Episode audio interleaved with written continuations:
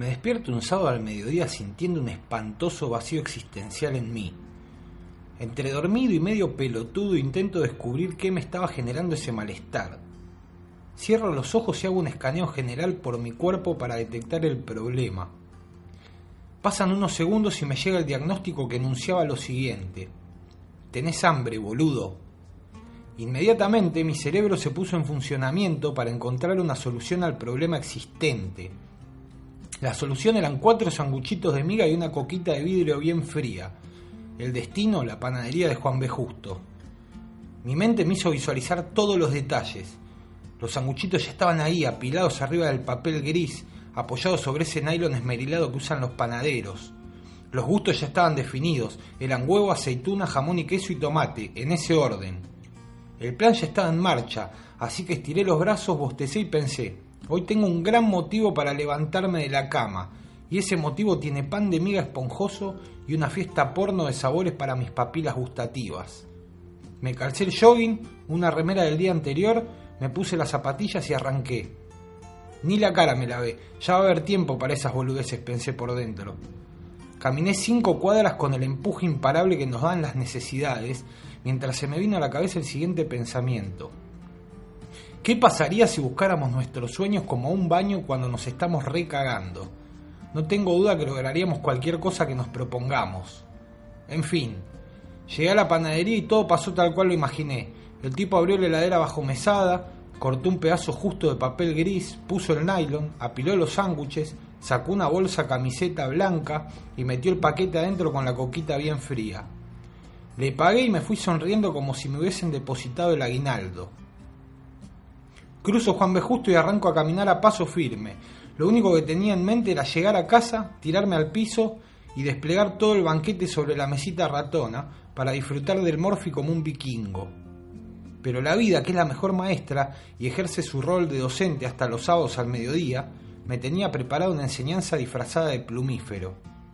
Faltando dos cuadras para llegar a mi destino tan ansiado, paso por al lado de una paloma que no puedo evitar mirar porque actuaba extraño.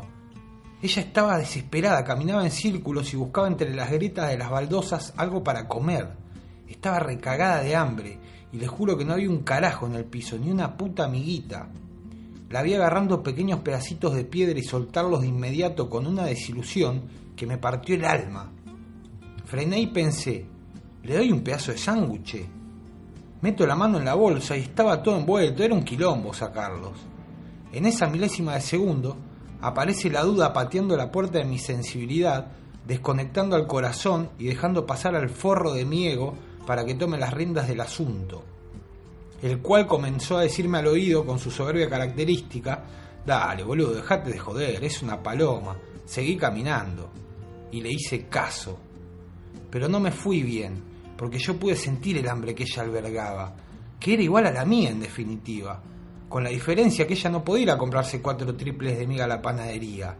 Ahí radicaba mi angustia. Yo estaba en ventaja, pero decidí ser indiferente ante su necesidad. Mientras tanto, la vida me observaba como una madre lo hace con su hijo mientras él se va mandando cagadas. Y no tengo dudas que ella sintió mi sincera angustia y decidió darme otra oportunidad. En la última cuadra veo otra paloma en el medio de la vereda pero a diferencia del anterior que parecía un cocainómano buscando al puntero, esta tenía un aspecto moribundo. A medida que me acercaba, ella no reaccionaba, su plumaje estaba muy deteriorado y su postura era de derrota. Sin dudarlo un segundo comprendí que esa era mi oportunidad para resarcirme con su colega y de paso darle una paliza a mi indiferencia. Metí mi mano en la bolsa, abrí el paquete y arranqué media tapa del pan del primer sándwich. Me llené las manos de mayonesa y huevo, pero no me importó un carajo. Mientras tanto, la paloma herida entendió todo y de golpe desplegó sus alas y despegó bruscamente en un vuelo sin escalas con destino a mí. Realizó un giro en espiral por toda mi fisonomía, tan cerca que no voy a negar que me dio un poco de cagazo.